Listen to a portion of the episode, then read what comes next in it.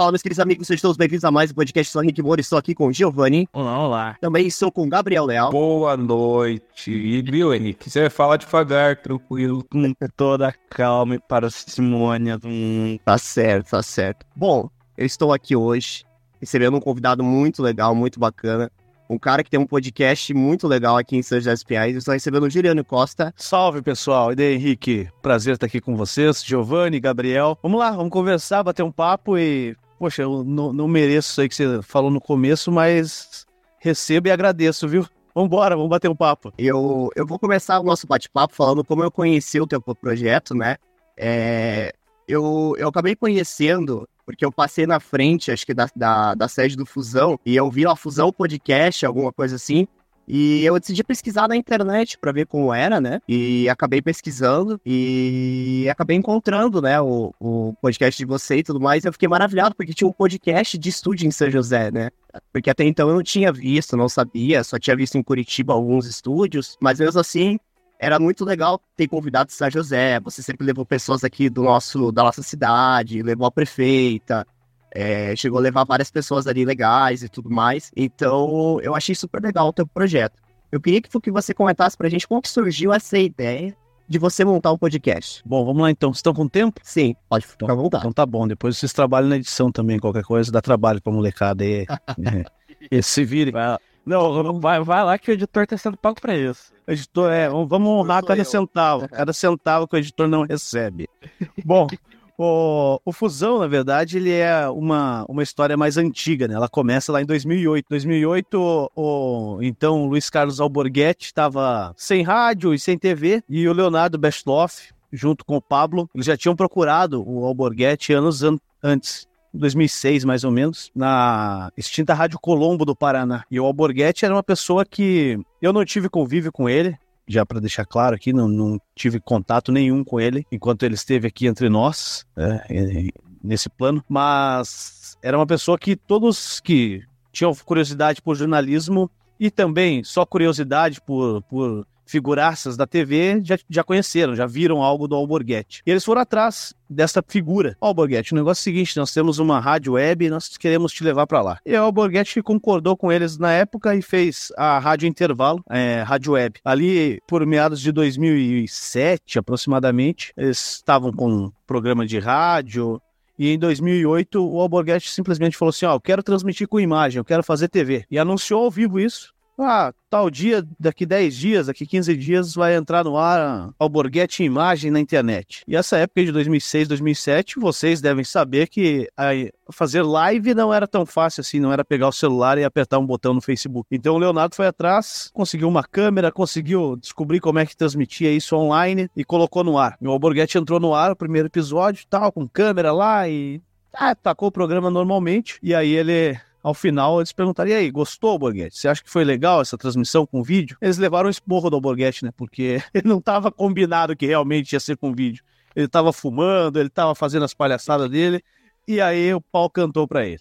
Bom, para tentar encurtar um pouco essa história, né? Em 2008 surge a Fusão TV com o Cadeia Sem Censura, com o programa do Alborguete na internet. Então, se você procurar aí na internet algo do Alborguete, certamente muita, muito conteúdo que você encontrar, você vai ver lá a marca da fusãotv.com atrás dele, que era o banner que era utilizado, ou então Rádio Intervalo, Rádio TV Intervalo. Mas tem muita coisa que está na internet hoje em dia que foi produzido na época da Fusão TV. Em 2009, em dezembro de 2009, o Alborguete morre e ali praticamente sepulta a Fusão TV, que naquela época rodava em alguns servidores, é, mudava é, essa parte em vídeo, né? Em alguns servidores, o, o, cara ficava maluco porque consumia toda a banda que, que tinha contratado por mês em, em dois dias. Comunidades no Orkut bombavam ele, então isso era um problema pro, pro servidor. E aí o Leonardo ele acaba com a Fusão TV, para, fica até 2017 trabalhando com conteúdo audiovisual, mas sem transmissão ao vivo. Em 2017, eu vou atrás do Leonardo, que era uma pessoa que eu tinha conhecido do rádio, eu fazia transmissões via internet também, mas em áudio, e eu vou atrás dele para trazer o projeto para São José dos Pinhais. A ideia era fazer algo com ele, uma parceria com ele, porque era uma, é uma pessoa que eu admiro muito, e já já vocês vão saber quem é o Leonardo, é, vou explicar também para quem está ouvindo. Mas é, fui atrás dele propor uma parceria de um negócio que eu não sabia o que era. A gente conversou duas horas e meia e ao final dessa conversa ele falou: ó, hoje em dia o que tá vindo aí é a tal da live, a transmissão ao vivo via Facebook. Ele me mostrou lá com uma câmera que ele tinha como é que funcionava e imediatamente eu falei: pô, eu quero isso aí, cara, vamos fazer isso em São José. Eu tenho um jogo para transmitir. Essa conversa nossa foi numa segunda-feira. Ó, quarta-feira tem jogo em São José dos Pinhais, vamos transmitir. E ele meio que se assustou, hum, vamos lá então ver qual que é disso aí de transmitir jogo e tal. Eu tinha um terno lá em casa, uma camisa social, falei, vamos, vamos fazer o troço bem feito, né? Meti o meu terno, tal, e a gente decidiu transmitir ao vivo para testar. E era um jogo de Copa São José de futsal, que é um, um campeonato de futsal amador aqui da cidade, para quem é de fora, né? E a gente transmitiu aquilo ali. E eu mandei o link para uma pessoa. Léo, dá uma assistida aí e vê o que, que você acha. Ele compartilhou e aí foram 5, 10, 15, 60 pessoas assistindo o jogo. A gente transmitiu o primeiro, os caras do segundo jogo falaram, continua aí, tá, transmitimos três jogos na noite. Foi uma loucura. De lá para cá a gente fez muita coisa com, futebol, com futsal e com futebol, né? Muita coisa relacionada ao esporte, transmissão esportiva, uma proximidade muito grande com a Secretaria Municipal de Esporte e Lazer, é, a época era o Alessandro Handler, o secretário, conhecido como Rato. A gente conseguiu trabalhar muito próximo e divulgar muito o futsal. E chegou uma época que, próximo à pandemia, Uh, não tinha mais recursos para manter a estrutura física que nós tínhamos. Né? Nós tínhamos um espaço, nós tínhamos câmeras, tínhamos um estúdio que fazia, que utilizávamos para fazer as nossas produções, né? os nossos programas.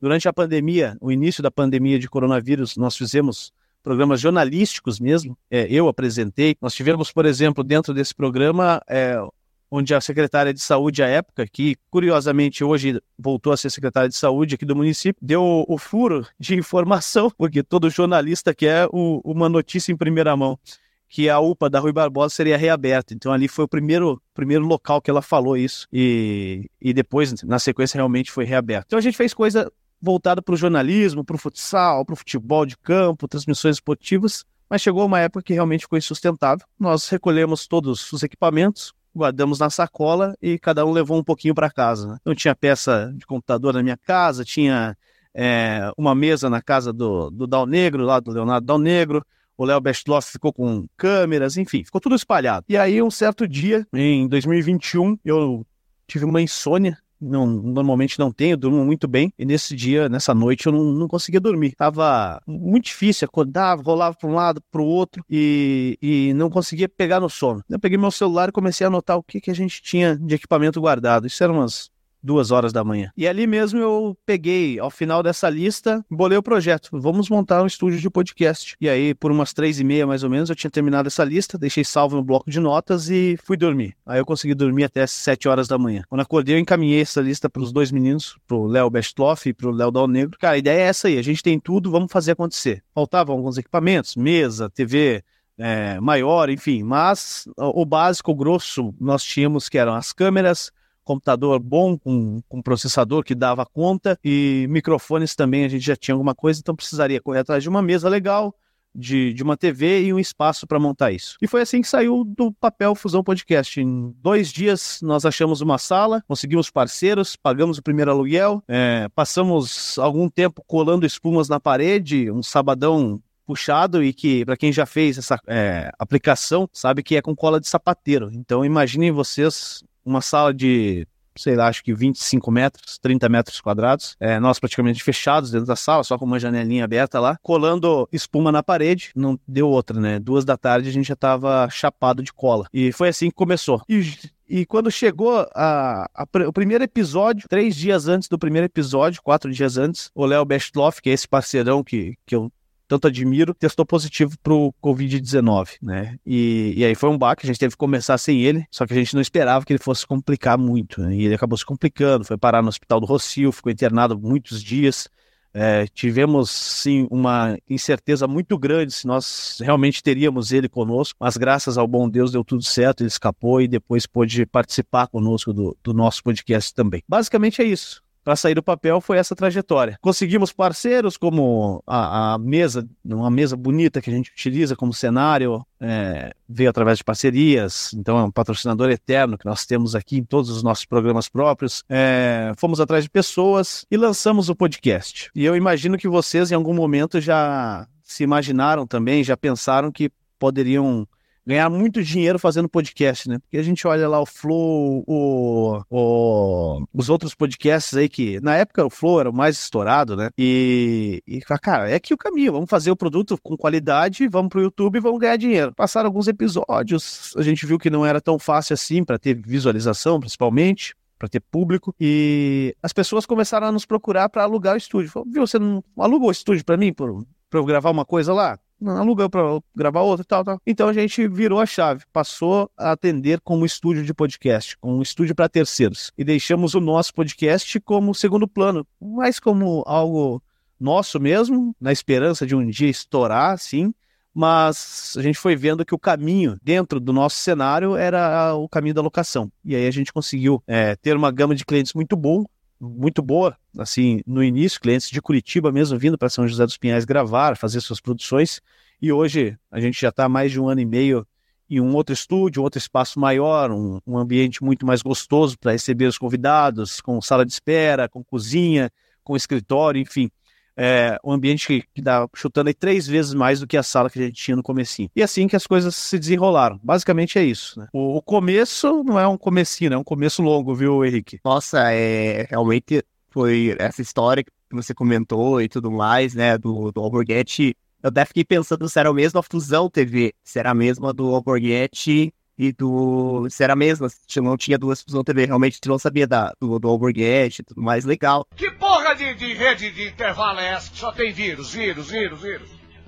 Ah, por que vocês não põem o antivírus aí? Só zona, zona, zona, zona não dá, cara. É, deixa. Você tem que aplicar nisso aqui. Deixa.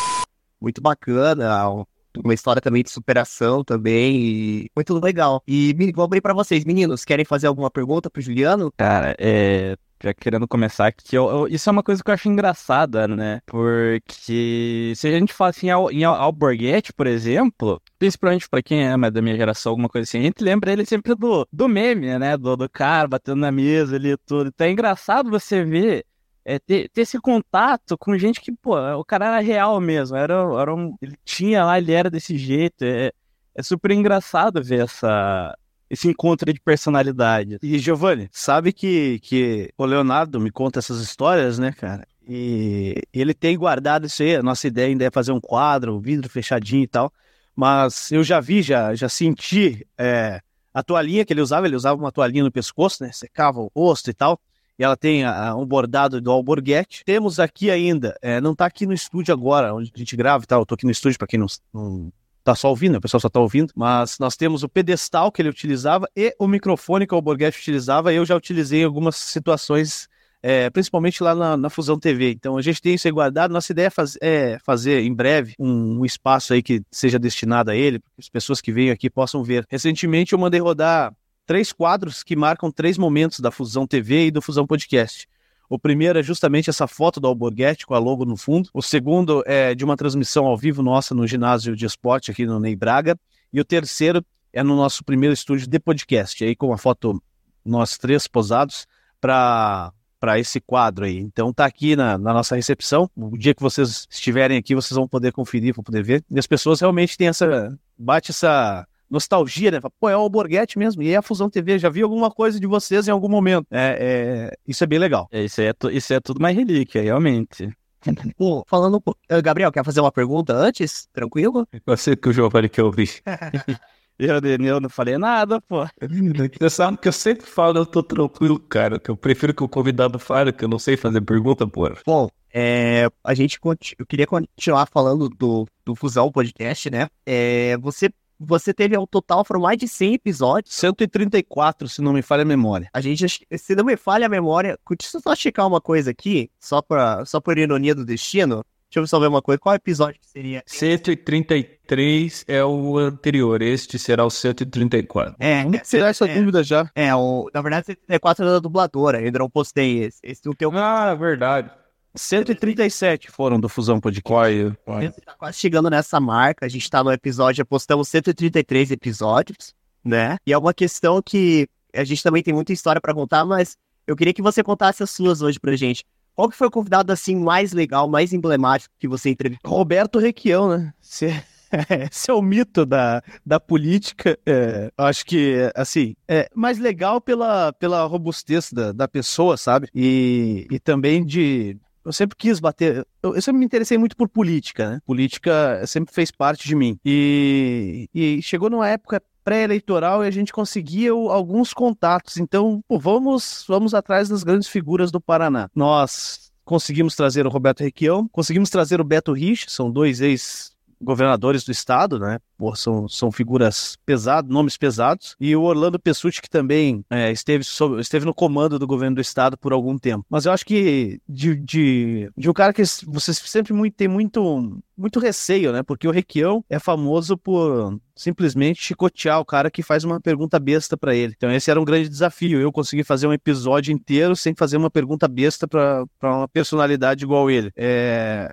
Logo que ele chegou no estúdio, era no outro estúdio ainda, ele já veio me cumprimentando e falou: Você que é a Maria que vai me, vai me entrevistar hoje? Olha, eu senti que ele estava leve e que daria um pouco mais de espaço para a gente é, é, entrevistar ele, bater um papo, enfim. E lá perguntei da, qual que era o gosto da mamona, como é que ele tinha feito aquilo. É, perguntamos de outras situações também que, que beiram o ridículo, né? Quando você olha na internet aí, que ele dá o esporro nos caras no Palácio Iguaçu, por exemplo cheio de, de salinhas, ele não queria nada daquilo e tal. E a gente conseguiu tirar bastante coisa dele. É, acho que acho eu que, que esse foi um dos, dos mais emblemáticos por ser o primeiro justamente dessas figuras aí que eu já que eu falei. Nós tentamos trazer o governador do estado em exercício, o Ratinho Júnior. Conversei com ele pessoalmente. É, outros convidados que passaram por, por nós já tinham é, levado esse recado nosso, essa nossa intenção, e ele, ele, tinha, ele me deu a palavra de que estaria no podcast era só falar com tal assessora. E aí, quando chegou na assessora,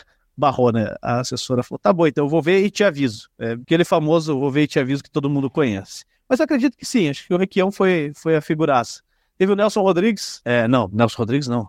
O Nelson Freitas. Nelson Freitas, assim, ator global, né? Se fosse o Nelson Rodrigues. eu tava Eu quero saber quem foi que desenhou caralhinhos voadores na parede do banheiro. Nós, nós conversamos, nós conversamos com os, os caça-fantasmas também, né? Podia ter feito essa ponte aí, né, pô? É, não, mas foi o Nelson Freitas. Foi o Nelson Freitas. House para fazer o intermédio ali. Não, o Nelson Freitas foi, foi uma figuraça, porque ele veio gravar com a gente durante o dia. É, ele passou tipo três dias conosco aqui, porque a gente estava produzindo também material para Big Time Orchestra e, e tive a oportunidade de ir lá ajudar a gravar nas gravações desse videoclipe. Foi na Roda Ferroviária de Curitiba, dentro de, de um trem, e o bicho é um baita profissional. Ele pegou é, o clipe, ele fez o roteiro na hora e, pô, deu um puta material, cara, sensacional. Você vê a robustez de um cara que, que trabalhou na Globo, fez pô, Zorra Total. Alguns contestam a, a sua genialidade, a sua, é, o seu humor, enfim, mas, cara, o cara tem bagagem e tem muito para fazer, cara. Fica muito fácil. O cara chega ali e fala, ah, faz esse take aqui, pega do vidro, puxa pra cá, faz assim.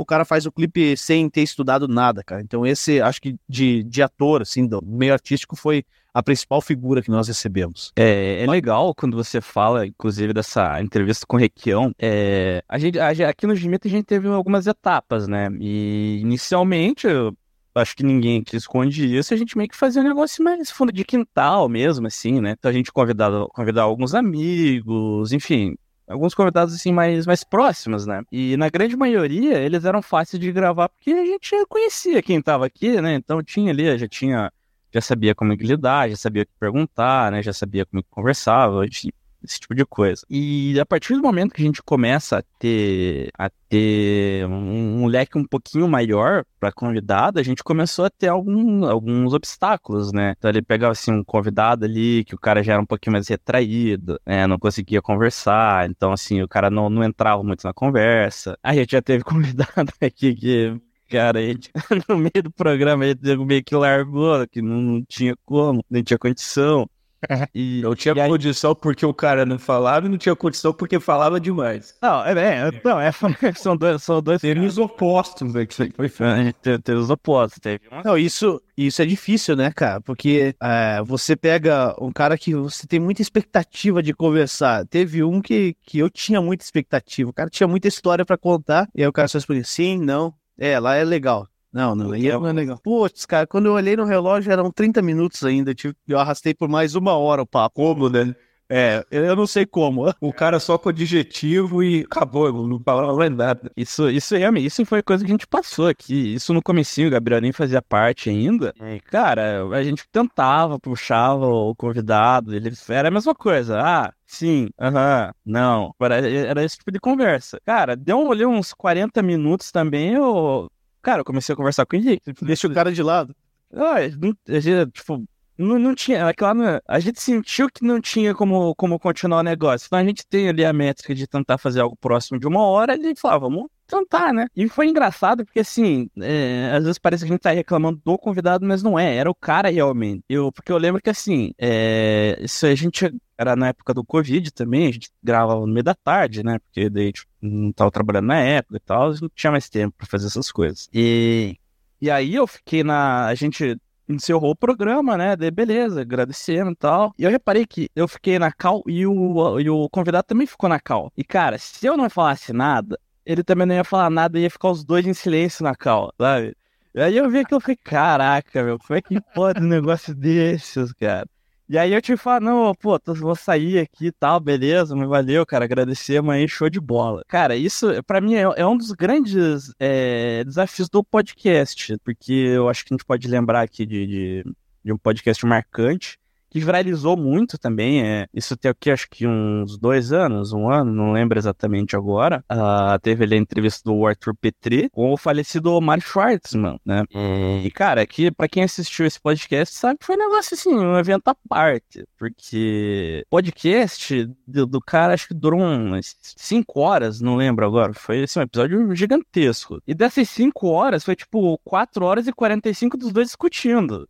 Brigando real. E essa, e essa é uma, sempre uma das maiores preocupações que eu tenho de não, não ser combativo com o convidado. Como você mesmo falou, do requião, né? De não, não, fazer, não fazer uma pergunta boba pro cara se irritar e tal. Eu sempre fico nessa de, pô, eu vou, eu vou fazer, eu não vou falar pro convidado falar mais ainda, para ele se sobrepor. E, e é sempre uma das preocupações maiores que eu tenho, é, é sempre essa. Mas a gente brinca aqui, mas a gente teve. Pra mim foi aquele episódio da arqueologia, que acho que Jo- ainda foi bem no comecinho do, do Gimito, na, na, geração dos convidados, né? Foi, cara. Eu, inclusive, acho que foi o nosso primeiro grande episódio, assim, teve, né? É. Lembro que a gente tinha. A gente sempre se baseia em fazer um negócio próximo a uma hora. Ele, beleza, dá tipo 50 minutos, às vezes dá uma hora e pouquinho. Cara, aquilo a gente gravou, acho que foi numa sexta-feira, num, num sábado, não lembro agora. Só de material bruto, acho que passou de três horas. E, tipo, depois que terminou, ainda fiquei mais uns, uma meia hora conversando ali e tal. Foi assim, o primeiro episódio grande que a gente teve, sabe? Pô, vocês já fizeram episódio de, de ser meio amarrado assim, e aí depois que, ó, acabou, valeu pessoal e tal, a pessoa se soltar, cara? Já,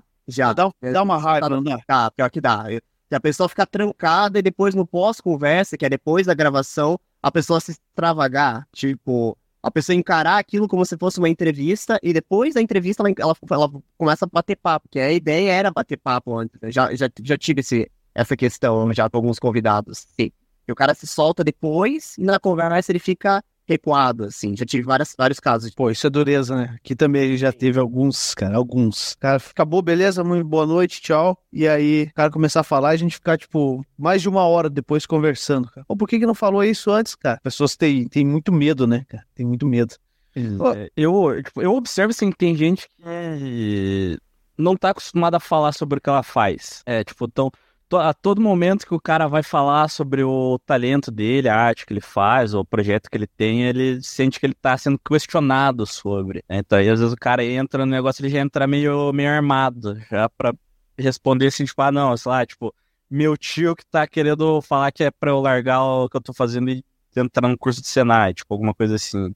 Já percebi que tem muito convidado que entra com essa, com essa mentalidade no programa. É, porque a essência é justamente esse bate-papo, né? Você pensa no, no podcast. Quando eu penso no meu, cara, eu não, não preparo pauta nenhuma também. Às vezes é muito ruim, porque você fala, aí, cara, o que você faz da vida? Mas eu não, estu- não estudei nada, não. Fala aí, conta pra mim. É, mas, por outro lado, a gente consegue tirar coisas que a pessoa não espera, né? Aqui, aqui a gente faz um, um modelo bem parecido também, pra, pra não dizer que a gente não faz nada do brief, a gente dá, tipo, uma olhada rápida, assim, só para ter uma noção do, do, do quadro geral, mas A decorrência do programa é na hora que a gente faz no, no, no momento mesmo, dependendo do que tá a conversa, né? A gente entra, entra pensa assim, ah, vamos, que nem aqui, vamos pegar aqui exemplo, ah, vamos conversar sobre podcast. Aí no meio do programa o negócio vira totalmente para futebol, por exemplo. Já aconteceu bastante disso. Exatamente. A gente acaba fugindo um pouco do assunto e isso às vezes, muitas vezes acontece. A gente tá falando de um filme, de mudar o assunto. Porque é como se fosse um bate-papo, como o Giovanni falou. A não ser que um convidado exija que tenha, quer saber a, qual, quais perguntas, tem convidado às vezes que pede, eu faço, né, o roteirinho. Mas mesmo que eu fazendo o roteiro, eu não, não levo isso para uma entrevista, eu levo para um bate-papo e vou perguntando, assim, vou jogando no ar as perguntas, justamente para parecer que é um bate-papo, né? Mas me conta uma coisa, Juliana, você agora está nesse novo projeto, né? Que agora você montou outro podcast. Fala pra gente como é que foi, essa, como é que tá sendo esse novo. Isso, aí no final de 2022, eh, a gente gravou, fez o último podcast do ano e por curiosidade, por coincidência, ficou como o último podcast nosso. Então, o Fusão Podcast ele não acabou, ele tá lá. Pode ser que um dia venha aí uma figuraça, a gente faça uma live, transmita aqui com o cara e pronto. É, a gente encerrou o projeto Fusão Podcast, né? Tá estacionado. De um tempo para cá, é, já era uma ideia minha fazer o, o, algo semelhante, fazer um podcast, e, e aí eu vendo o estúdio aqui sendo locado diariamente para terceiros, todo mundo fazendo, e, e aí a gente tem uma rotina de atendimento aqui no estúdio que eu fico com a segunda e terça-feira e uma quinta-feira sim e outra não, né? Atendo três, três noites e na outra semana atendo duas. Nós temos um dos meninos que faz os outros dias no período da noite e atende todos os dias de segunda a sexta-feira na faixa da tarde. E o Léo Bestloff, ele atende avulso, assim, ah, precisa de manhã ele tá aqui e tal. É, enfim, nós temos uma organização, uma bagunça organizada. E e eu passei por um momento, eu, eu não sei, eu não fui atrás de, de médico, eu não fui atrás de, de orientação, deveria ter ido. Mas falei, não, pô, eu acho que eu, eu sei o caminho para eu voltar a me sentir melhor. Né? Não, não vou dizer que eu, que eu cheguei próximo de, de algo mais forte, tipo, ah, uma depressão, mas é, é algo anormal. Né? Eu tava, tava bem triste, assim, com, com diversas coisas, tava meio, meio largado, com, com alguns, algumas ideia, ideias que eu sempre tive, deixando meio de lado, é, sorrindo pouco, sorrindo pouco não, mas sim, sentindo menos alegria diariamente. E eu falei com os meninos, foi pesado, eu preciso voltar a fazer algo que me dá muita alegria, que é sentar aqui a essa mesa com outras pessoas e bater papo e conversar e jogar conversa fora e tirar ideias novas, ideias inspiradoras às vezes, outras vezes nem tão boas, mas pelo menos gastar uma hora e meia do, da minha semana para algo que eu gosto, que eu gosto muito de fazer, né? Que então a ideia surgiu, eu coloquei nas minhas redes sociais, no meu Facebook, no meu canal do YouTube, que estava lá, largadinho, estacionadinho, é, o meu podcast. Leva o meu nome, né, Juliano Costa Podcast. É, eu transmito nas minhas redes sociais, tenho que fazer igual vocês, jogar no Spotify, nos agregadores de podcast, mas isso aí é um outro passo, né? Então, nesse primeiro momento, acho que eu fiz 15 episódios dele, uma vez por semana só, é mais tranquilo. É, quando a gente começou o Fusão Podcast, a gente chegou a gravar quatro por semana. Chega um momento que fica inviável você conseguir trazer tantos convidados bons. É, não, não menosprezando, né, quem, quem eu trago agora no meu, nada disso, muito pelo contrário, né, é, mas fica, fica inviável você conseguir convidar todas as noites e conseguir ter esse gás para estar toda noite batendo papo, fazendo ao vivo e fazendo a roda girar. Então, a ideia foi essa, coloquei no ar, tá rodando. É, no final eu ia convidar vocês, mas já tá feito o convite aqui. Vocês três são de São José dos Pinhais, então a gente vai ter que fazer um aqui no estúdio. E só confidencializar para vocês, só não fiz esse convite para ser aqui hoje, porque eu dependo de, de terceiros para operarem os equipamentos, enfim, não tem como, como apresentar e operar ao mesmo tempo. Então, no, no, meu podcast, vocês já estão convidados. A gente vai marcar aí uma segunda-feira que vocês possam. Eu faço às 7 horas da noite, das 7 às 8 e meia. Já fica o convite para virem aqui bater um papo e aí a gente vai, vai falar o que faltar a gente falar aqui hoje, a gente fala no meu podcast, pode ser? Show de bola. Show de bola. Eu também. Nossa, tô dentro. Eu quero. Eu tô, tô ansioso já. eu nunca fiz um podcast em vídeo. Uma vez eu participei no programa de rádio, assim, mas. Vai parar uma sala pro teu queixo aí. É, uma sala só pro meu. Não cabe, não cabe todo mundo, não. Pô. Não, a sala é boa aqui. A sala tem 40 metros quase. Tá tranquilo. Ah, então, vídeo deixar a porta aberta cabe, entendeu? É. Cara, cara. Deixa ele na recepção. Só quem for passar na recepção com a baixar, senão vai pro show. E E já que você comentou essa questão, né? A gente só faz o nosso podcast em áudio, né? É, a gente nunca, nunca fez em vídeo. E a gente sabe que o áudio pra gente sempre funcionou muito bem, né? Porque a gente consegue, por ter o polimento, consegue trabalhar bem o sistema de áudio. Agora tem todos muitos recursos agora que eu posso utilizar. O áudio sempre está em alta. E eu queria te perguntar assim, porque assim, ao vivo, por exemplo, a pessoa tem que estar tá ali, tem que estar tá olhando, não pode olhar para baixo, tem que estar tá sempre olhando pro convidado. Você sente às vezes alguma pressão em cima disso ou é tranquilo para você? Não, eu acho que é sossegado, porque é, assim, é algo pessoal também, né? É, normalmente, quando pessoas chegam aqui e nunca fizeram podcast e tal, se assustam com, com a estrutura. É, modéstia à parte, a gente tem uma estrutura muito legal, muito bacana é, e robusta também. Então, pô, é uma câmera para cada convidado, o, o cara chega aqui, tá, tá com a luz mais forte do que o normal, é o que precisa para o vídeo ficar bacana também. Mas com poucos minutos ali você já consegue tirar isso do convidado, consegue quebrar isso. É, recentemente eu recebi aqui o Marcos. O Marcos ele não tinha participado de podcast nunca. Ele trouxe até a jiboia, um, um lagarto real e tal. Ele se assustou um pouco e no começo, sim, mas cara, quando acabou o papo, foi, ó, foi uma hora e meia. Como assim passou uma hora e meia tão rápido, né? E, e graças a Deus tem sido assim a maior parte dos convidados se assustam com o tempo ter passado tão rápido. E essa da tá conversando, agora eu tô olhando para a câmera aqui que, que tá ligada, né? É, mas as pessoas, elas se soltam, se soltam. Depois que quer, acaba meio que esquecendo que a câmera tá ali, vira um bate-papo bem, bem fácil de se fazer. É, acredito que pressão, assim, é só no começo mesmo. Bem, quando começa o papo, dá o boa noite ali, em, em cinco minutos a pessoa já consegue se soltar e, e, ficar tranquilo. E me conta uma coisa, em relação assim, por exemplo, você comentou que você precisa de auto-operadores, né? Você tem o, o rapaz, deve certo, alguém que fica na mesa, né? Que comanda ali o VMix, e você como apresentador, e quais são as outras funções dentro do podcast? Bom, basicamente, para quem não quem tá ouvindo aí, né? Às vezes tem pessoa que quer montar um podcast, como é eu vou montar um estúdio? Tá, legal. Sim, é muito legal, mas aqui no nosso caso, é, quando nós locamos o estúdio para terceiros, é, esse operador ele já faz parte dessa, dessa locação, né? Essa pessoa tá aqui, não é? Vou logar para vocês, vocês vêm aqui operam tudo, porque é um pouco mais complexo. Nós utilizamos hoje o VMix, é uma ferramenta de, de transmissão semelhante ao que as TVs utilizam. Tem muita TV que utiliza só o VMix como software para transmissão em sinal aberto, por exemplo. E essa pessoa, ela basicamente opera o VMix, faz os cortes de câmera, são cortes ao vivo. Nós temos cinco câmeras no estúdio, é, uma geral mais quatro individuais. Nós temos o controle do áudio, tem mesa de som, tem quatro microfones bons, condensadores mais parrudos. É, e basicamente a função de quem está operando é isso aí: entender é, do áudio, saber se o áudio está equivalente um ao outro, não tem ninguém estourando um em cima do outro, é, ver se o vídeo está na qualidade correta, ajustar foco, tá o tempo todo monitorando isso.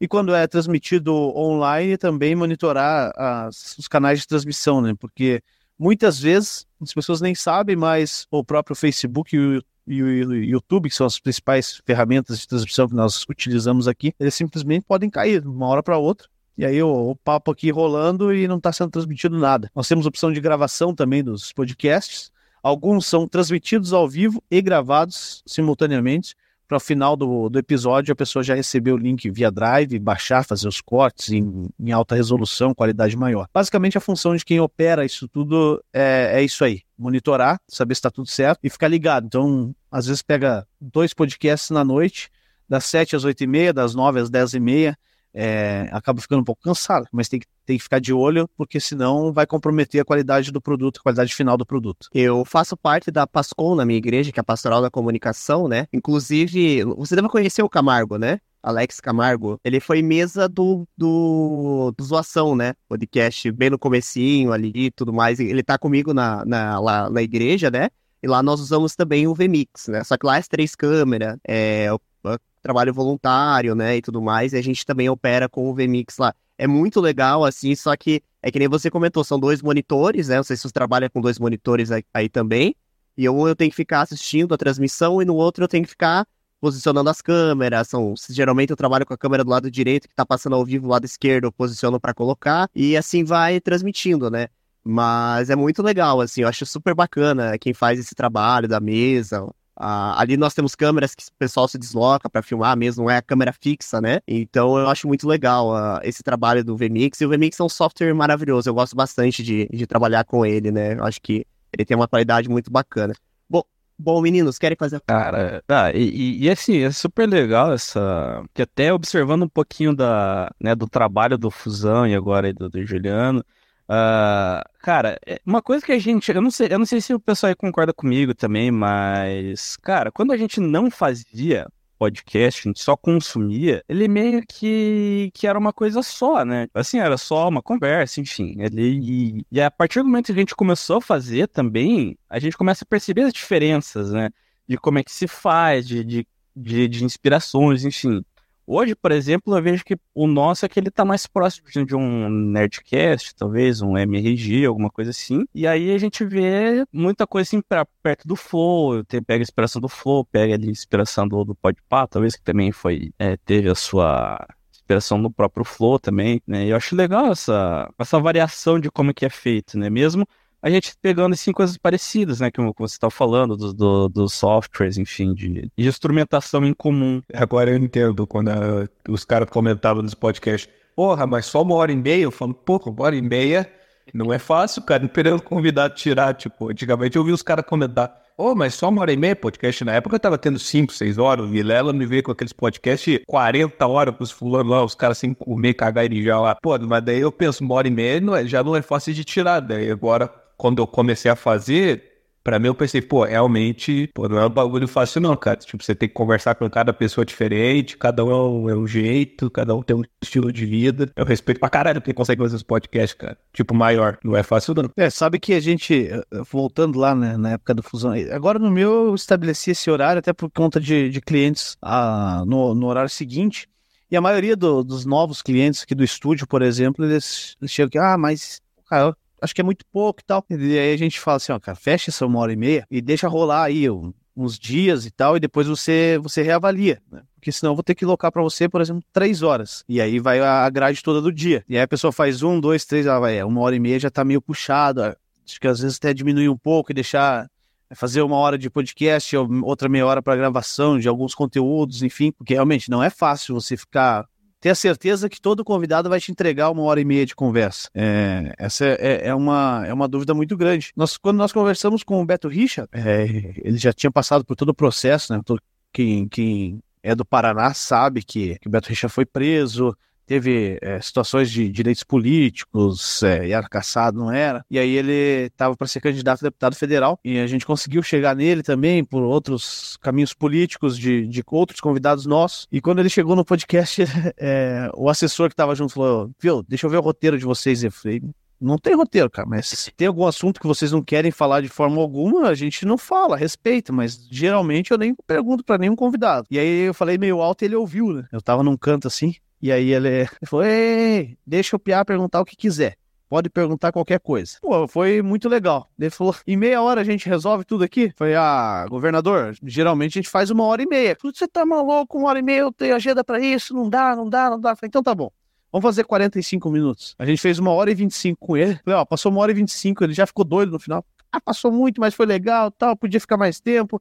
Então vamos marcar outro. Depois a gente não marcou mais, mas assim, era, era um, um, dos convidados que se assustou com o tempo. E no final, o cara viu que tinha muito conteúdo para entregar, tinha um bate-papo não, não era é, tão pesado. Nós perguntamos coisas do, da prisão dele, da Fernanda Richa. Ele falou, falou tudo que a gente perguntou, ele, ele respondeu mas de uma forma que o, que o cara também se sentisse à vontade, né, para responder. E, e, ao vivo não tem muito pra onde a pessoa fugir também, né? Até no gravado. Isso o cara fala assim, ei, não quero falar isso aí. Aí você coloca aí no ar e pronto, né? Ó, o cara não quis falar. Você arrebenta o cara igual. É, é, é, é muito assim, esse, por exemplo, é, como você entrevistou um, um político, é, tem que tomar, as, as, claro, a gente tem que tomar aquele cuidado, assim, de, de às vezes, que nem você comentou, de não fazer uma pergunta, às vezes que possa ter um, ter um outro teor, mas ao mesmo tempo, né, a gente não pode ser, você teve que perguntar para ele, porque foi uma situação que todo mundo ali viu, todo mundo passou na televisão e tudo mais, né? É, e na verdade é uma situação pública e, e fazer um bate-papo leve não quer dizer que você esteja aliviando a barra do cara que tá do outro lado. Sim. Você, você tem como perguntar todas as situações, é,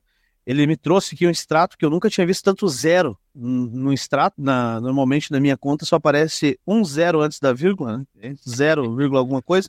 Era zeros após os pontos. Então, assim, um extrato de 7 milhões, 7 bilhões, eu não contei todos os zeros, mas era do governo do estado do Paraná. Imaginem que uma conta bem parruda, viu? E esse era o extrato que ele, segundo ele, tinha tirado no dia 31 de dezembro, quando terminou o mandato dele como governador do estado, comprovando que ele tinha deixado dinheiro em caixa. Mas, poxa, você não pode deixar de perguntar pro cara como é que foi ser preso, como é que foi ter a casa invadida é, com um mandado de prisão no seu nome, da sua esposa. Você não pode simplesmente ver que, ó, vou te fazer carinho, deita no meu colo, vou fazer um carinho em você. Foi ruim? Ah, por que será? Eles fizeram mal pra... Não, é, a conversa leve é diferente de você querer aliviar a barra do cara, completamente diferente. Tem o... isso, isso é uma situação que a gente sempre fica no limiar, né? Porque ao mesmo tempo que você tem que ter a obrigação de, de fazer um programa que seja agradável para o convidado também, você tem que, tem que saber que o teu nome também está no negócio, né? Então você pega, sei lá, uma situação dessas, por exemplo, aí com certeza, tipo, ah, não, beleza, só risadinha, não, não, não entra nesses assuntos mais polêmicos, eu vi alguém falar, ih, olha lá, tá passando pano.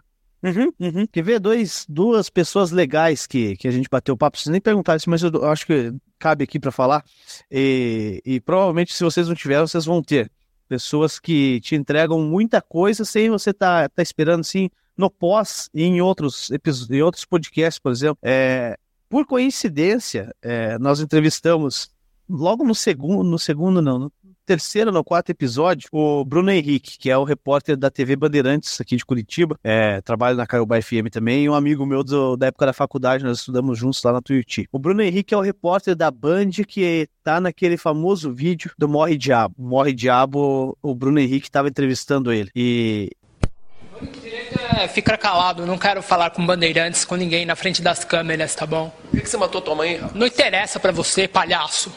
E aí eu perguntei para ele, ele nos contou a história. Passado um tempo, nós tivemos, por uma indicação, um advogado aqui de São José dos Pinhais que atua na Defensoria Pública do município. É, e, e, aí ele explica essas situações. Agora me fugiu o nome dele, mas ele é. é eu já vou pegar aqui no celular, já vou, vou lembrar. E por curiosidade, por obra do destino, ele. ele foi quem fez a defesa do Morre Diabo. Então, nós tivemos os dois lados da história contadas é, por pessoas que passaram aqui pelo, pelo Fusão Podcast e esses vídeos simplesmente depois explodiram. Eles explodiram no YouTube, cara. É, de pessoas que pegaram esse corte. Ó, o, o, o repórter do Morre Diabo e o advogado do Morre Diabo explicando como é que foi a situação. Esse vídeo nosso do advogado, ele tá hoje aqui com 71 mil visualizações no YouTube. É, é, o doutor Hugo Lutke. Cara, então são duas situações que a gente não, não, esperava muito dessa conversa, né?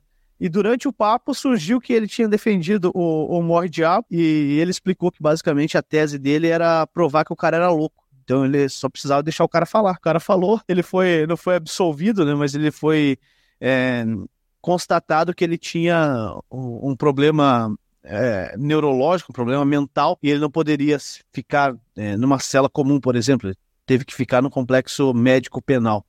E esses dois vídeos, muita gente é, pegou esse material e reproduziu. E no nosso canal está com 71 mil visualizações, mas já passou de um milhão aí frouxo. Então são situações bem legais que acontecem de papo que a gente não espera que, que esses números aconteçam, que eles, ah, alguém vai pegar o meu vídeo, vai cortar. Muitos deram os créditos, depois a gente já viu alguns outros que ninguém nem deu crédito, colocou logo em cima da nossa logo e tal. Mas acontece, a gente tá na internet, né? Eu busco não fazer isso, mas tem pessoas que fazem. E, cara, isso estourou. Pô, são coisas legais que acontecem quando você faz um bate-papo assim mais solto e, e as conversas elas partem para esses caminhos. Bacana, legal. É, realmente é uma, foi uma coisa que você não esperava e, pô, muito legal, assim, porque é, é, você tem várias conversas variadas, igual a gente, né? Por exemplo, eu tô tendo um bate-papo com você nesse domingo, no próximo domingo a gente tem bate-papo com um professor de programação, é, Python, que é um papo bem diferente desse que a gente está tendo hoje, e a gente vai trocar ideias sobre um assunto mais específico e tudo mais. Então é bacana essa, essa mistura de, de conteúdo, né? Eu acho muito legal, eu acho que é, é, difícil porque de se enjoar, porque cada semana é um bate-papo diferente. Cada semana é uma aventura nova e você não sabe como o papo vai se sair, né? É uma questão que é um bate-papo que, que a gente tem uma noção, pode sair do controle, como pode ser como a gente espera, mas geralmente é uma coisa sempre diferente, um bate-papo do outro, né? Isso faz com que o Gimito seja tão especial, né? E logo em outubro a gente vai fazer três anos, a gente começou na pandemia esse projeto, né? Então a gente já tem três anos de, de podcast, né? E uma coisa que eu queria te perguntar, antes da gente seguir para o momento capcioso, é o seguinte: nós temos um podcast em áudio. Para nós é muito mais, por exemplo, mais fácil a logística, por exemplo, de chamar um convidado lá do norte do Brasil. Como a gente já trouxe gente de outros estados, ter uma convidada de Seattle, dos Estados Unidos da América. Mas para você, que tem um estúdio fixo, tem que chamar o convidado. Ah, não sei se você funciona no híbrido também, já teve algum convidado que você fez híbrido. Mas como é que você faz essa questão da logística da sua agenda e tudo mais para chamar os convidados? Bom, basicamente o meu projeto agora é fazer só São José dos Pinhais, né? Uma coisa ou outra assim de, de fora, mas da região, né? Então, ah, alguém de Curitiba vem participar, alguém de, de da região metropolitana, enfim.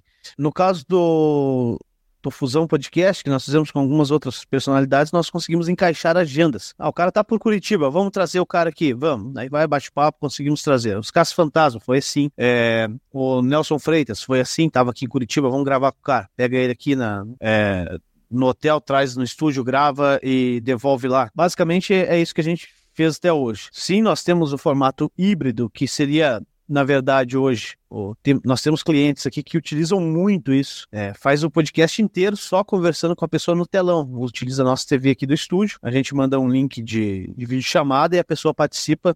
Aí posicionamos as câmeras para que fique de uma forma legal, né? Mostra o telão, mostra que, que a pessoa tem uma aqui no estúdio e outra está de fora. E o VMix, eles, ele nos dá, nos dá essa, essa possibilidade. E nós também já operamos Agora não mais, porque o projeto deles é, é, chegou ao fim, mas nós já operamos podcast para pessoas nos Estados Unidos. Né? Então, quatro amigos faziam podcast lá, é, três amigos e mais um convidado. É semelhante ao que vocês fazem, só que com vídeo, cada um em sua casa, e nós operávamos aqui de São José dos Pinhais.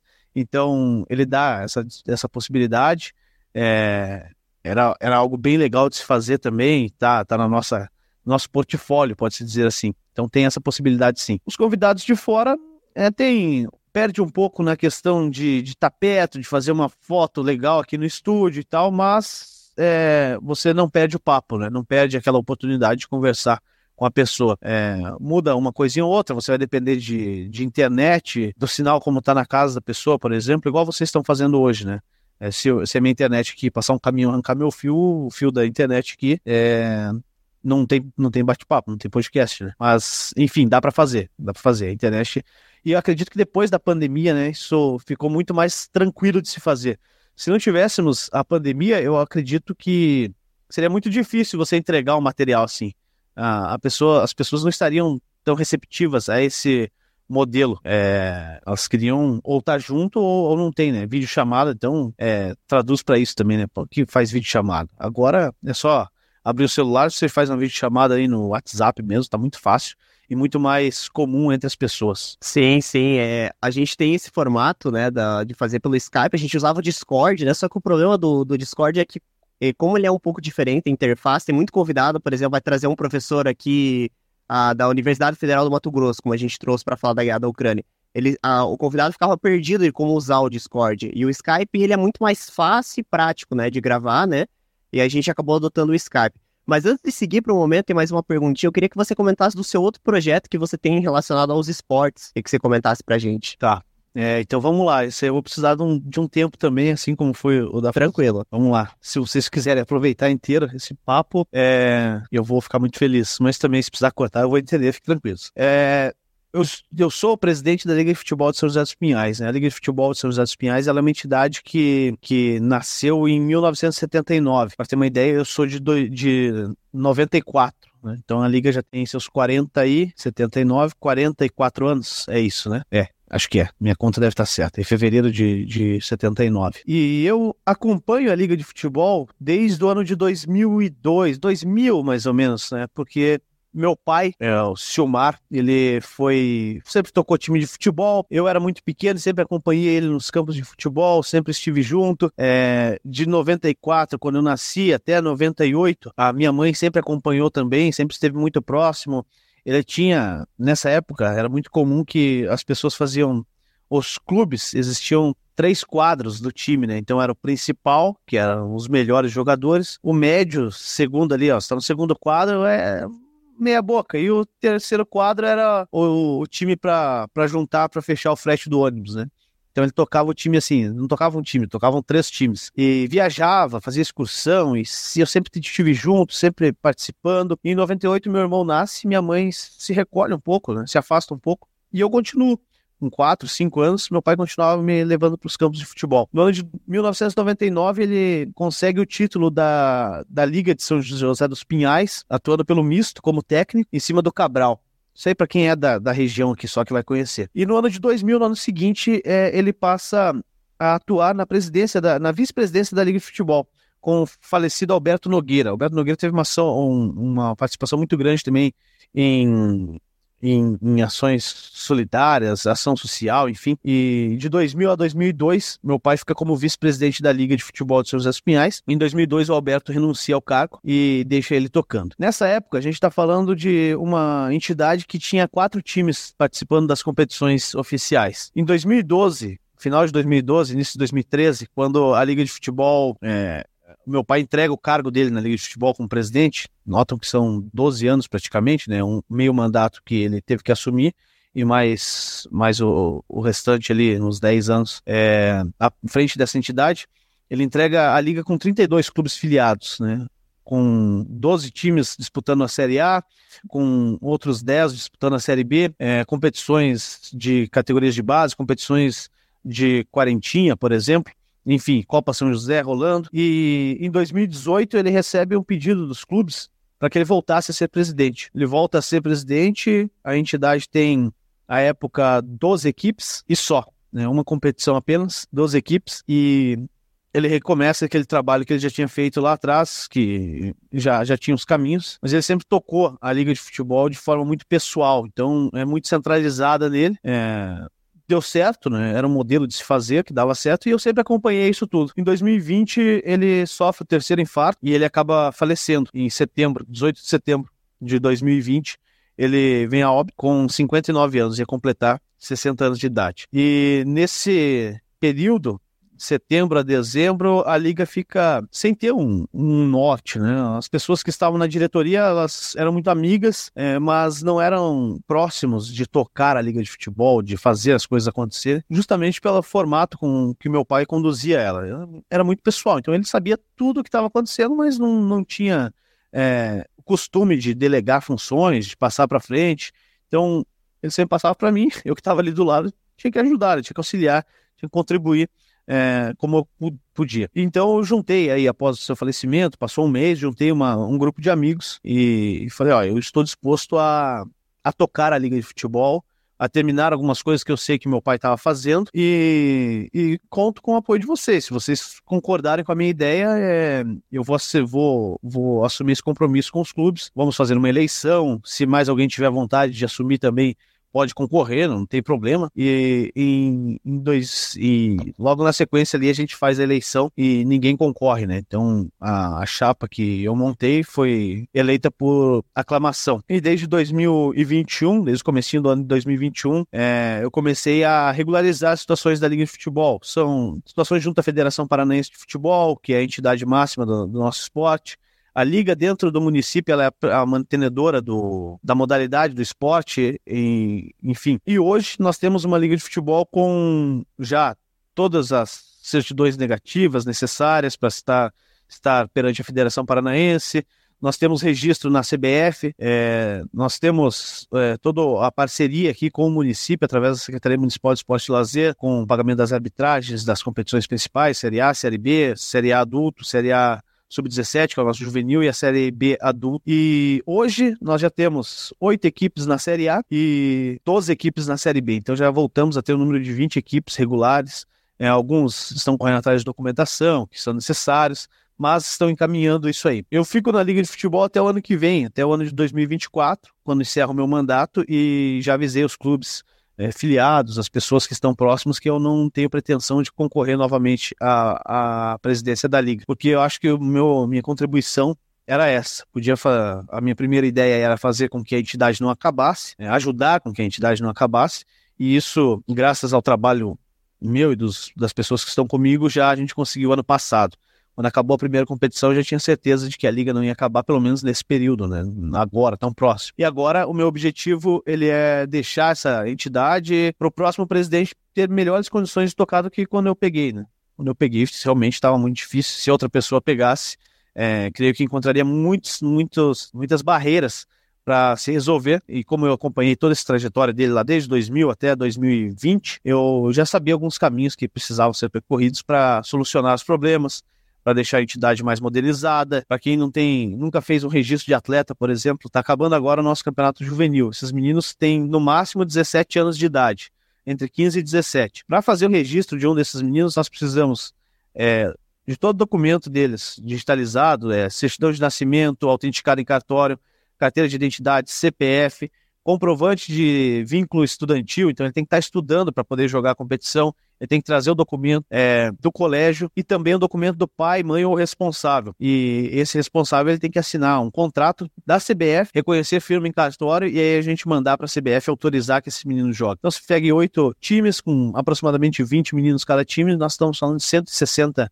atletas aqui de São José dos Pinhais que estão tendo uma competição oficial saem no bid da CBF, que é onde saem jogadores do Atlético, do Curitiba, do Flamengo, do São Paulo, enfim, todos os atletas profissionais saem no bid da CBF.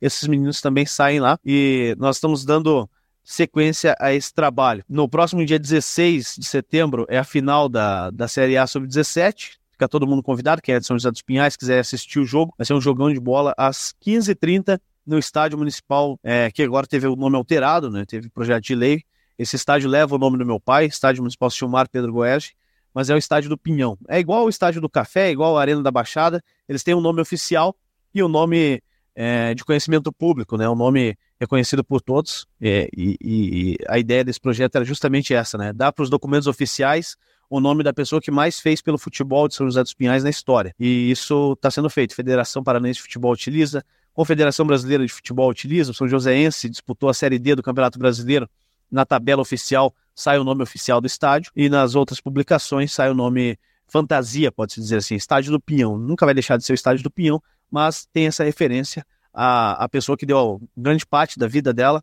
pelo futebol da cidade, pelo futebol amador, pelo futebol em geral, porque desses meninos aí que eu falei, muitos provavelmente vão é, ter uma longa vida dentro do futebol, como atleta profissional, como professor, como, sei lá, auxiliar técnico, enfim, muitos deles vão dar sequência nesse trabalho. E, e, o meu pai, ele fez muito isso. Ele fez pelo menos aí 20 anos de entrega total ao futebol amador e recebeu essa, esse reconhecimento né, depois da, da morte dele.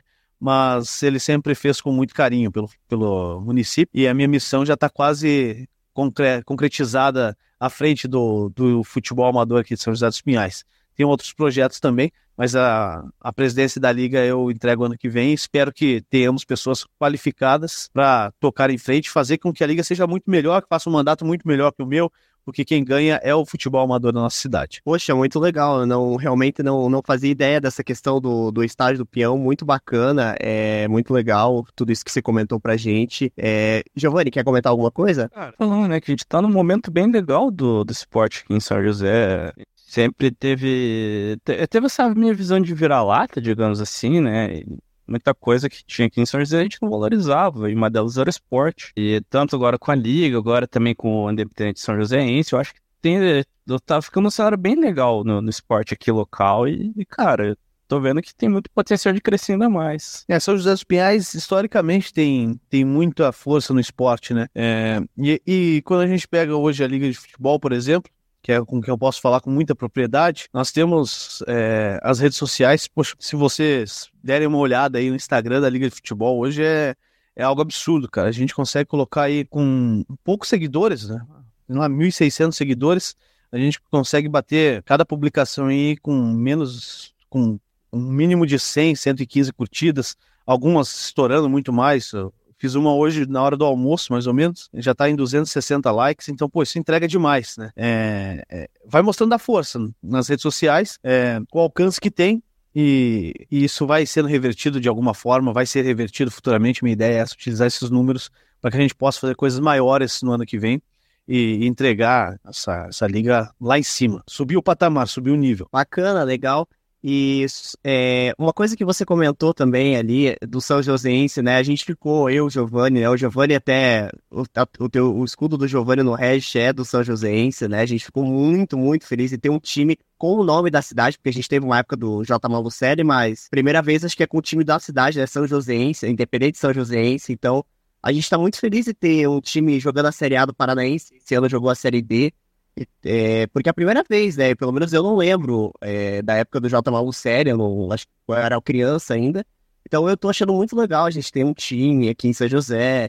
É, pô, legal ali, fez jogos ano passado, eu lembro que ganhou do Paraná Clube. Os dois confrontos que teve com o Coritiba empatou. Então é um time que eu acredito que tem tudo aí para crescer, né? Imagine São José jogando uma série C, consegue subir, vai pra série B, a gente tem, aí tem calendário praticamente o ano todo. Pô, vai ser muito legal, assim, ver, o, ver essa evolução do time de São José. É, você falou do, do J. Malucelli, a época que jogava aqui ainda era o Malutron, né? Oh, isso. A junção das famílias é, Malucelli e Trombini. E naquela época, se não, não tô enganado, se o Giovanni puder me ajudar aí, se tiver essa informação, mas acho que era no ano de 2000, o Campeonato Brasileiro ele era uma verdadeira baderna, né? Então eram módulos e o, o Malutron foi campeão do que seria equivalente à terceira divisão. Esse jogo foi disputado na Vila Capanema e o Malutron acabou conquistando a terceira divisão no Campeonato Brasileiro. E só que assim ganhava e seguia em frente, o campeonato continuava. E, e aí ele enfrentou na sequência o Cruzeiro, né? É, acabou sendo eliminado, mas por o, pelo regulamento da competição, se o Malutron passa pelo Cruzeiro, ele ia disputar o título nacional, da, o principal título do país. Né? Então era uma bagunça total. E aí depois a, do acesso, ele iria para uma que seria a Série B, ele abriu mão e, e, acabou desistindo, porque na ideia dele era o clube empresa, né? O que hoje a gente vê de SAF, o Malutron já tinha naquela época, 97, 98, é, a ideia de clube empresa, fazer uma administração empresarial de um clube, é, tanto que depois ficou J. Malucelli SA, enfim, já era essa, essa ideia de sociedade anônima do futebol, mas os Malucelli desistiram do futebol depois do, do que aconteceu com o clube no Campeonato Paranaense. Tiveram também algumas aventuras, né? Colocar o nome do Corinthians, Paulo, Corinthians Paranaense e utilizar a bandeira do, do estado de São Paulo para tentar atrair o torcedor tal, e não deu certo. Jogava lá no Eco Estádio, um estádio muito gostoso de, de ir, de, estar lá para transmitir jogos. Para assistir já era mais complicado, né? Tinha que sentar na grama lá, molhar a bunda, enfim. É, mas o, o Malucelli teve essa, esse, chegou longe, né? Foi campeão da terceira divisão estadual, é, da terceira divisão nacional. Bacana, é exatamente isso. Inclusive, acho que eu não lembro agora qual que é, mas se eu não me engano, é o, não lembro se é o próprio Malucelli, que é hoje, é, entre aspas, dono do Londrina, né? É o Sérgio, né? São, é outra, é. outra, outra banda da família, né? Pra se dizer assim. Mas eu acho a... que ele segue, segue nessa mesma lógica ainda aí do, do clube empresa e tal. Tanto que eu até lembro que um tempo atrás falavam sobre isso, de como entre aspas, pro, pro time é, é financeiramente vantajoso, por exemplo, estar tá lá na segunda divisão, enfim. Mas eu acho que assim, o, pra, tipo, na minha visão, pelo menos, o principal do, do Independente São Joséense é que ele carrega o nome da, da cidade, né? Então é. Dá, dá, daria pra se dizer que é o nosso time. Então, assim, não tem como ele mudar para um outro negócio mudar de cidade. Não, ele é São Joséense, ele tem que ser São Joséense. Ele não for, ele perde identidade. É, isso é uma das coisas que eu mais gosto nesse time. É, ele carrega, carrega a cidade no nome. É, no ano de 2004, 2004, 2005, era, existiam algumas formas de, de entrar no Campeonato Paranaense é, de forma mais, mais direta, dá para se dizer assim. Então, um grupo de pessoas aqui de São José dos Pinhais, meu pai fez parte disso, é, talvez um pouco mais para frente, 2007, Aí eu vou, vou cometer gafe, realmente eu vou dever qual o ano certo. Mas eles resolveram tocar um clube profissional, Clube Esportivo Recreativo São José. Esse clube, ele, na categoria feminina, foi tricampeão paranaense e foi o primeiro time do estado do Paraná a jogar uma Copa do Brasil. E aí no, fe... no masculino jogou o Campeonato Paranaense da segunda divisão na época. E, e aí no início tinha alguns empresários que diziam ter muito dinheiro, que ia ter como investir e tal. Chegou na reta final do campeonato, o time não tinha mais chance de classificar, mas também não podia abandonar a competição, porque sofre sanções, né, multas, enfim. É, e aí foi, foi feito basicamente uma seleção dos clubes que jogavam na liga de futebol escolheram alguns caras, joga lá no time, escreveram, fizeram a profissionalização dos atletas e, e o time representou a cidade ainda por alguns, alguns períodos, mas é, a ideia foi deixada de lado, porque realmente no meio do futebol é muito difícil fazer o que São Joséense tem feito, né? trabalhar com, com seriedade, é, poxa, cuidar com empresários, porque quando um time está na situação que está o São Joséense hoje, o que mais aparece, deve aparecer, eu não tenho como dar certeza, é, eu não tenho esse contato direto, né, próximo, assim, com, com os diretores, são meus amigos, é, tenho amizade de longa data com eles, mas não acompanho o dia a dia do clube. Mas creio que sim, deve aparecer muitos empresários oferecendo jogadores, oferecendo dinheiro, ou uma, uma promessa de dinheiro. E se entrar nesse caminho aí é muito difícil sair, é muito perigoso e muito difícil de sair, né? Uma dívida trabalhista hoje com o clube aí é o que, é o que levou os clubes, tem levado os clubes a fazer as SAFs, uh, principalmente as dívidas trabalhistas, né? De ações irresponsáveis dos diretores. Então eu desejo muita sorte, quero ver o São Joséense na, na segunda divisão nacional, é, é, sonhar muito com uma primeira divisão, mas eu acho que o caminho está sendo trilhado, tem que ser feito. Isso aí vai trazer investimento para a cidade, o estádio vai ter que ser é, ampliado, vai ter que ter iluminação para fazer jogos noturnos, enfim a ideia e minha, minha torcida é para que eles consigam fazer isso acontecer. Bacana, bacana. Antes de a gente seguir para o momento capcioso, Giovanni e Gabriel, tranquilo? Querem fazer mais alguma pergunta? Manda a frase, Gabriel, manda a frase. Eu tô tranquilo. Beleza, beleza. Então, Gabriel, pode fazer a vinheta? Posso mesmo? Pode. Posso. É. Momento capcioso. Bom, Nesse momento capcioso é uma perguntinha bem simples, mas ela é capciosa. Eu quero saber de você qual convidado você gostaria de trazer no seu podcast e qual convidado você não traria de jeito nenhum. Poxa, ela é ampla, hein, cara? Eu gostaria de trazer, cara, eu já falei aqui, né? Eu gostaria muito de ter trazido, tanto no, no, no Fusão Podcast, quanto eu tenho ainda esse desejo de trazer o governador do estado, o Ratinho Júnior. É, pela, pela persona dele, né, cara? Ele tem muita, muita relação com São José dos Pinhais também, trabalhou aqui na época da Rádio Eldorado. Esse trabalho que ele conta eu acho que é meio fake, né? Porque o pai dele era o dono da rádio, o Ratinho. É, mas alguns amigos me dizem que, que sim, ele, ele trabalhava, ele acordava cedo, ficava lá fazendo mesa de som. Agora, um cara que eu não traria, poxa, cara, é difícil. Não, não pensei assim, em hipótese alguma eu posso trazer essa pessoa, cara. É muito difícil, porque basicamente eu penso que, na pior das hipóteses, se eu se eu não quero trazer uma pessoa, tem que ter algo muito pessoal com ela, assim, de o cara ter me chateado muito para eu não ter vontade de trazê-lo aqui, porque qualquer outra é, ideia eu gostaria muito de trazer o cara aqui e, e fazer algumas perguntas capciosas para ele, né? Seria a minha forma de, de trazer, de, de ferrar esse cara, sei lá, fala aí, né? deixar o cara falar. Mas, porra, cara, ah, não sei. Tem algum, alguns, já que eu falei da política com o governador, tem alguns, alguns vereadores que eu não queria trazer, que não tenho vontade nenhuma de trazer. Aqui de São José dos Pinhais, trazendo para nossa realidade. É, eu confesso que eu tenho, a gente, a gente aqui no nosso podcast é os coach, né? Os coach que é que agora a gente cantou que a gente falou assim, não vou se o cara começar a DVD curso, a gente tem que cortar o cara aqui, porque aqui, foi, aqui a gente teve uma experiência muito negativa com, com o pessoal do, do, dos coaches da vida, né? Mas, claro, a gente brinca aqui, né? É claro que tem, no meio desse, desse ramo, tem pessoas que vendem seu produto honesto lá. Mas é que a gente trouxe e a gente teve uma experiência meio, meio zoada com, com esse pessoal, né? né o, meu, o meu é honesto, viu? O meu produto é honesto. Tô, é. tô vendendo no workshop aí, depois eu, vocês veem no meu, no meu Instagram aí. Beleza. E você, o Gabriel, o Gabriel sabe, né? O Gabriel acho que foi o que passou mais raiva aqui do, dos coaches, assim, porque foi, foi terrível. Porque cada um deles teve uma personalidade diferente, foi um, um, papo, assim, muito fora da casinha, assim. A gente ficava só ouvindo, assim, e falava, caramba, eu tô, eu tô entrando em Nárnia aqui, esse povo, né? Mas a gente brinca, mas a gente também entrevista, a gente tá aqui pra, pra entrevistar, né? Pra trocar ideia, independente com quem for, né? Claro que nem sempre, como nem sempre é a conversa que a gente espera, mas a gente tem que se comunicar, eu acho que a gente está treinando a comunicação, né? Eu vejo que eu, lá de dois anos atrás para cá, como eu melhorei na questão da comunicação, como a gente melhorou na edição, como a gente tem um ciclo, eu, Giovanni e o Gabriel. O Giovanni geralmente é o cara mais técnico, o cara que, por exemplo, se eu trazer um tema mais sério, o Giovanni geralmente ele conduz, o Gabriel geralmente é mais o cara da comédia, o cara mais que é o alívio cômico. E eu geralmente sou apresentador, então geralmente começo a conversar, conversar, conversar, todo mundo para. Aí eu vou lá e eu tomo para mim o bate-papo, jogo uma outra pergunta no ar e assim o papo continua acontecendo. Então tem funcionado muito bem, né? É, teve episódios que eu tive que entrevistar sozinho e eu confesso que não é muito fácil entrevistar sem os co-hosts, né? Quando você tem que fazer sozinho, você é o convidado, às vezes você fica meio, é, putz, o que, que eu vou perguntar agora? Às vezes dá um branco tal.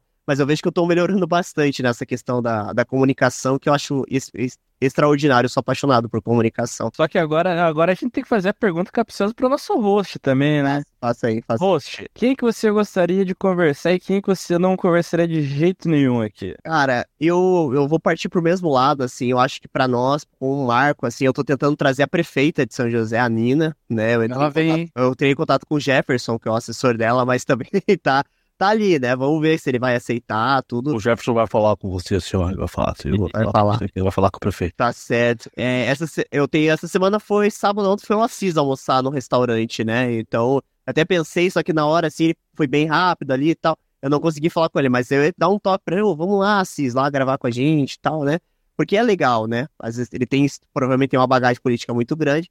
Então eu diria prefeito. Agora, não entrevistar, cara, sei lá, bicho, quem eu não entrevistaria. Sei lá, eu acho que eu não gosto muito daquele pessoal de tarô, né? Que eu já, que eu já falei aqui algumas vezes, eu sou meio, eu tenho meio cagaço que esse pessoal puxa cartinha, assim, o cara puxa Ah, esse é bom, cara, esse é bom. Esse eu tenho meio cagaço. Esse é bom, a gente né? eu, fez- cara... Ah, você já fez? Chegou a fazer com a gente fez com o Chico Jeitoso, cara. Chico Jeitoso é um bruxo que é uma personalidade de Curitiba e pô, foi, foi maravilhoso, cara. Um bate-papo sensacional. Acho que eu até chorei na- no, no episódio lá, cara. Eu sempre também um pé atrás, assim, mas, pô, o, o Chico Jeitoso dá um papo legal demais, cara. Rende um papo muito bom. Legal, bacana.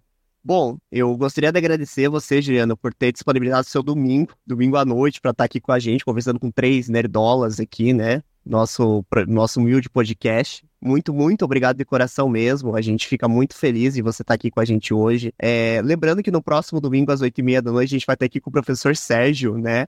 Falando sobre programação, juntamente com a Letícia de Seattle, né? E o Ivo também vai estar aqui com a gente também, nosso garoto Disney vai estar lá com a gente também conversando sobre programação, né? Um bate-papo que a gente vai falar sobre Python, sobre JavaScript. É um papo bem bacana, né? Um papo bem legal. Já, deixa eu só abrir aqui a agenda. Esse papo de, de programação vai ser no dia 10, né? Domingo às 8h30. E no dia 17 eu vou entrevistar o, o, Fran- o, o Fernando, que também mora em Seattle. Ele é editor de vídeo, só que esse papo vai ser um pouco mais cedo, vai ser a uma hora da tarde, por conta do fuso horário lado dos Estados Unidos. E no dia 24, para fechar o bate-papo, a gente vai entrevistar o goleiro do Paraná Clube, né? É, Deixa eu só pegar a agenda aqui, só para falar o nome certinho. A gente vai entrevistar o goleiro, ele é um goleiro, foi goleiro do Paraná Clube no ano de 2001. É o querido Valdeir, goleiro do Paraná. Ele vai falar sobre futebol aqui com a gente, até, Juliano, se quiser participar, fique à vontade, né? Eu sei que é uma coisa que você gosta de futebol, né? Então fique à vontade também para participar com a gente nos episódios. E aí chega o mês de outubro e tem um especial de mito, né? De três anos aí que a gente tá organizando, que em breve aí a gente também vai fazer, né? Dia 31 de, de outubro a gente completa três anos, né? E geralmente a gravação a gente faz antes, depois a gente posta e tudo mais. Vou deixar aqui nas redes sociais os links. Quais redes sociais você está, Juliano? Eu tenho usado bastante o Instagram. É, é bem fácil. É vou passar aqui, depois vai estar escrito também na descrição, né? A gente consegue colocar. Mas eu uso bastante o meu Instagram e, e o Facebook é basicamente espelhado, né? Não consigo muito tempo para produzir conteúdos como eu gostaria de produzir, é, específicos para cada rede. Acaba faltando hora no dia. E eu acho que se eu tivesse mais horas, eu ia arrumar mais compromisso. Então, deixa assim como tá, que tá dando certo. Então, o meu Instagram é julianocosta.gc. Juliano com G, G-I-U-L-I-A-N-O, julianocosta.gc, é, que são as iniciais, né, do Juliano Costa. Eu não consegui colocar só Juliano, não consegui colocar só Juliano Costa, seria um pouco mais difícil, né? Então, tem que utilizar ali uma, uma abreviação no final. Enfim, utilizo bastante meu Instagram lá. é, eu posto coisas do meu dia a dia, tento separar os conteúdos também. Tem, tem conteúdo da Liga de Futebol, tem conteúdo pessoal, familiar, tem conteúdo do meu podcast, tem coisas profissionais. É, esses dias eu consegui dar uma organizadinha lá no, na- nos destaques da, da biografia, então tem, tem material lá de links úteis que eu produzo de vez em quando. É, faço um rio sobre, sobre a cidade, sobre como tirar uma dúvida, como solicitar um serviço público. Posto lá os links úteis, então tem lá como dar sangue, o pessoal quer fazer a, a doação, só entra lá no- nos links úteis, vai direto para o site do MPA. Tem coleta de lixo, é, dicas para fazer, utilizar o ESIC aqui de São José dos Pinhais, que é o serviço do protocolo eletrônico da Prefeitura Municipal. É, troca de lâmpada também. Pô, tá queimada a lâmpada na rua, o pessoal não sabe para quem ligar, liga para vereador, liga para para prefeita. Não, entra lá, tem um telefone, tem um e-mail, você não precisa nem falar com ninguém, cara. Manda um e-mail E em dois dias, é, o pessoal da Secretaria de Obras faz a troca da, das lâmpadas. Enfim, é, tem, tem bastante coisa lá que eu busco produzir e estou tentando organizar, né? Tá lá, entra lá, me segue, vai ser um prazer é, interagir também com a galera. Tento responder todo mundo lá no meu Instagram. Respondo muito mais no meu Instagram do que no meu WhatsApp, viu, Henrique? Eu, eu ter respondido. Demorei alguns, alguns instantes para responder o Henrique esses dias. Eu sei que tem uma pergunta lá que eu tenho que responder, viu, Henrique? Eu vou te passar para sequência. Mas sim, é, tem, tem mais de 40 mensagens ali no meu WhatsApp que eu nem abro, porque eu acabo esquecendo de responder, então eu prefiro esquecer de abrir. Pelo menos eu não... Deixa no banho-maria, né? Não, é, isso, esse é o problema que eu tenho que solucionar. É, às vezes eu consigo baixar para seis mensagens, e aí depois volto para 40. Tá? Mas no Instagram não tem nenhuma que eu não respondo. Então, se quiser me achar, vai lá no Instagram que eu respondo. Legal, então a gente vai ficando por aqui. Compromisso no próximo domingo, às oito e meia da noite, teremos com o professor Sérgio e com a Letícia aqui para falar de programação. É isso? E a próxima, pessoal. Isso aí. Pô, valeu então. Reforço o convite aqui para vocês virem no, no meu podcast, pra gente conversar. Vamos mudar de lado daí, porque eu me sinto muito mais confortável perguntando, viu? Porque vocês três vão responder, que é muito mais fácil. Muito obrigado, viu, Gabriel, Giovanni, Henrique. Foi muito legal bater um papo com vocês. E só para fechar, ó, agora são 10 e 2, a gente ficou uma hora e meia, deu certo, viu? Espero que não tenha sido um, uma tortura para vocês três ter que aguentar esse ah, papo de uma hora e meia. E, pô, só para dar uma passada, né? Hoje eu fiz lá, eu fazia tempo já que eu queria fazer lá no meu Instagram. Hoje eu consegui, fiz no, nos meus stories seis e meia da manhã, eu saí, seis e meia da manhã, seis e quarenta eu saí de casa, é, sete e vinte estava na Praça do Verbo Divino aqui, eu fiz o cerimonial do desfile cívico-militar. Foi um desafio novo também. Eu já faço cerimoniais, né? Mas, assim, um evento grandioso como foi o de hoje, mais de duas mil pessoas presentes. Acredito que passou bem de 2.500 pessoas. É, depois é, tive compromisso na Liga de Futebol, tive compromisso familiar e hoje eu consegui fazer um, uma linha do tempo legal lá no meu Instagram, então dá tempo, viu? Vai, até amanhã cedo vai estar tá lá, dá para vocês darem uma olhada, só para entender um pouco dessa rotina maluca, né? O pessoal pergunta, quando é que você descansa, Juliano? Tô programando um descanso aí de 12 horas no, no feriado agora, dia 7 de setembro, mas o, normalmente no final de semana é assim. Então, de manhã teve desfile cívico-militar, duas da tarde tive a apresentação da minha filha no balé, três e meia da tarde, três, é, três e quarenta eu estava no campo de futebol, vendo se estava tudo certo nas coisas da liga de futebol. Cinco da tarde estava buscando minha menina no, na igreja, no, no Auer, é, voltando de um retiro. E às 8 da noite eu postei o vídeo que estava aqui no estúdio já, tinha que dar mais uma ajeitada no computador aqui. É, e, e, com a maior satisfação, estava reservando esse horário para bater um papo com vocês e me fez muito bem, viu? Muito obrigado. Obrigado, obrigado você por essa aula que você deu pra gente. É muito legal conversar com a pessoa do ramo também. É, você faz o que a gente faz também, que é conversar, então você sabe que isso é uma paixão, é uma coisa que a gente ama fazer, não é?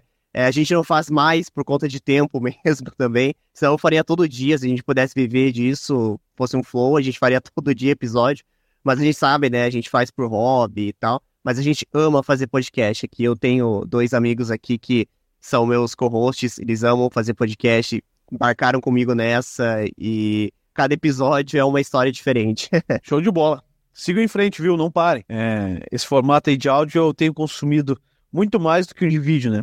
Tá, eu ando muito de bicicleta, vou me locomovendo aqui na cidade muito mais de bicicleta do que de carro. Minha esposa fica com o, meu, com o nosso carro durante a semana. Eu vou trabalhar, venho em casa almoçar, volto para o trabalho, volto embora à noite. Então, aí você eu consigo ouvir um pedacinho do podcast de manhã, um pedacinho. Esses dias eu ouvi o do Caio Júnior que vocês fizeram aí. É, em dois dias, mais ou menos, eu consegui ouvir tudo, todo o episódio. Espero que as pessoas também tenham chegado até aqui e tenham ouvido é, esse bate-papo todo. Valeu, pesado? Valeu. Então vamos ficando por aqui e até a próxima. Tchau!